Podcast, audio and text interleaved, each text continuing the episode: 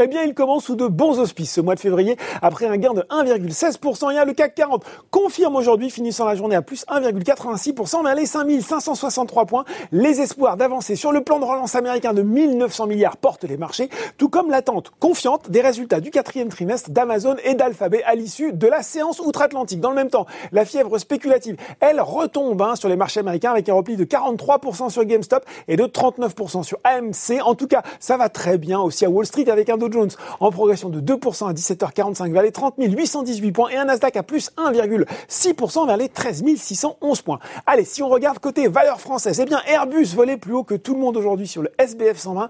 C'est certainement un petit peu dû à Morgan Stanley qui a relevé sa recommandation de pondération en ligne à surpondérer et qui a remonté son objectif de cours de 73 à 112 euros à l'appui de ce conseil. Eh bien, le département de recherche de la banque américaine dit avoir sous-estimé les objectifs de production récemment affichés par l'avionneur européen. L'équipementier aéronautique Safran en profite avec une hausse de 4,76%.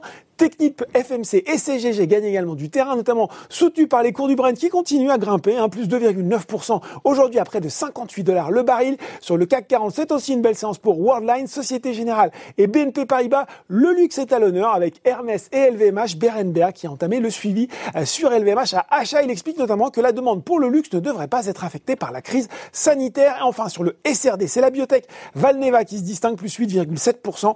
Pour rappel, le Royaume-Uni a exercé hier une option pour 40 millions de doses supplémentaires du vaccin contre la Covid-19 actuellement en cours de développement par la société. Côté bas, c'est bien pas grand-chose de significatif. Solution 30 est à nouveau sous pression avec un repli de 2%. L'opérateur satellitaire Eutelsat perdait un petit peu de hauteur devant Arkema et Robertet. Puis sur le CAC 40, seules 5 valeurs étaient dans le rouge, mais de moins de 2%. Danone, ArcelorMittal, Unibail, Rodamco, Westfield, Air Liquide et Orange.